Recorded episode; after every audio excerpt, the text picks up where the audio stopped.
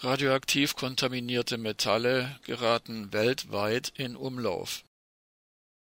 Kochtöpfe aus Metallabfällen einer Uranfabrik wurden im westafrikanischen Niger hergestellt. Rohre aus unterirdischen Testtunneln eines ehemaligen Atomtestgeländes wurden im kasachischen Semipalinsk gestohlen und gelangten zum Einschmelzen nach China Radioaktiv kontaminierter Stahl aus Indien gelangte im Jahr 2009 nach Deutschland und wurde in zwölf Bundesländern entdeckt. Ein Teil davon war bereits zu Aufzugknöpfen verarbeitet und eingebaut worden. Im März 2006 bemerkte ein Schrotthändler im brandenburgischen Henningsdorf Radioaktivität in einer Lieferung, die er aus Osteuropa bekommen hatte in der Ladung strahlten 47,5 Gramm Uran. Wie die bundesdeutschen Behörden dann feststellten, handelte es sich um hoch angereichertes Uran, zu 80 Prozent angereichertes Uran, das zum Bau der Bombe geeignet ist.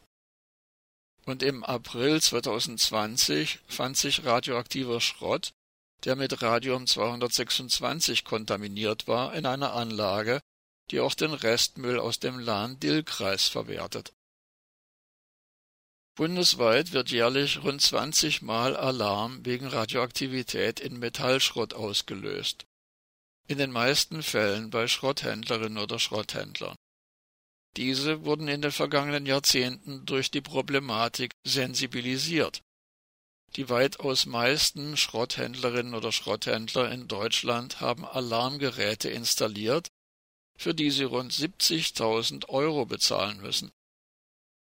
Denn wenn sie radioaktiv kontaminierte Ware ausliefern, haften sie für die Schäden, und die können schnell in die Millionen gehen. Das Problem ist, dass in vielen Ländern keine solchen Überwachungsstrukturen existieren.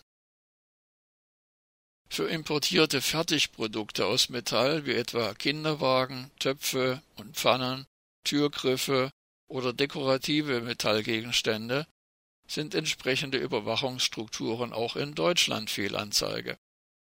Allein wegen Personalmangels können deutsche Zollstellen die Importe meist nur nach dem Zufallsprinzip prüfen.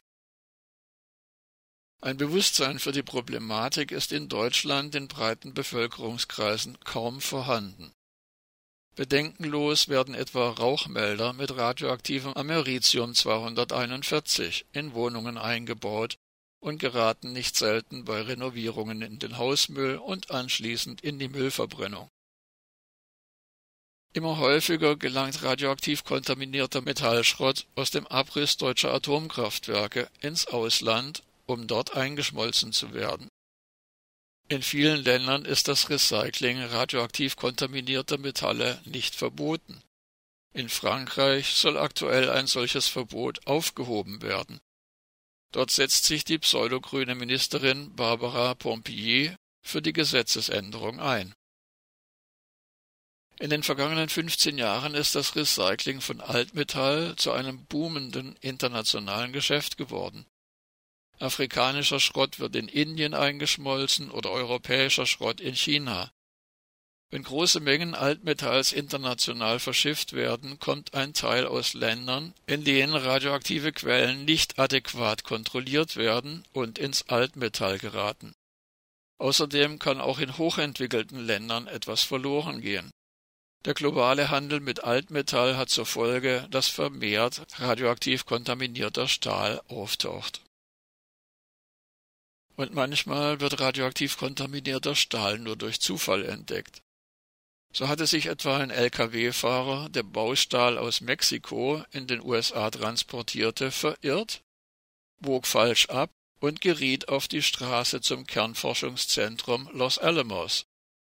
Dort sind Radioaktivitätsmessgeräte im Asphalt versteckt und diese lösten einen Alarm aus. Die Polizei, die dann sofort anrückte, stellte fest, dass der LKW signifikant kontaminierten Stahl geladen hatte. Ohne diesen Zufallsalarm wäre der Stahl im Baugewerbe auf Nimmerwiedersehen verschwunden. Ebenfalls durch Zufall wurde radioaktiv kontaminierter Stahl, der in Häusern in Taiwan verbaut worden war, entdeckt. Ein Zahnarzt wollte ein Röntgengerät in seiner Wohnung in Mincheng Villas in Taipei aufstellen, durfte es jedoch nicht betreiben, weil eine gefährliche Strahlung ermittelt wurde. Die Strahlenschutzbehörde AEC verheimlichte gegenüber den Bewohnerinnen und Bewohnern jedoch, dass die hohe Strahlenbelastung von den Wänden des Gebäudes und nicht von dem Röntgengerät stammten. Der Skandal wurde zunächst für mehrere Jahre vertuscht und kam erst dann ans Tageslicht, als ein weiterer Zufall hinzukam. Ein Mitarbeiter des Elektrizitätsunternehmens Taiwan Power Company hatte ein Strahlenmessgerät mit nach Hause genommen und in seinem Haus eine Hintergrundstrahlung entdeckt, die übliche Sicherheitsstandards bei weitem überstieg. Von insgesamt 20.000 Tonnen radioaktiv kontaminiertem Stahl, den das taiwanesische Stahlwerk produziert hatte, wurden jedoch nur 7.000 Tonnen wiedergefunden. In mehr als 2.000 Wohnungen und 30 Schulen waren diese 7.000 Tonnen verbaut worden, so dass mehr als 10.000 Bewohnerinnen und Bewohner betroffen sind die Unterlagen des Stahlwerks über die insgesamt rund 20.000 Tonnen Stahl konnten nicht mehr aufgefunden werden.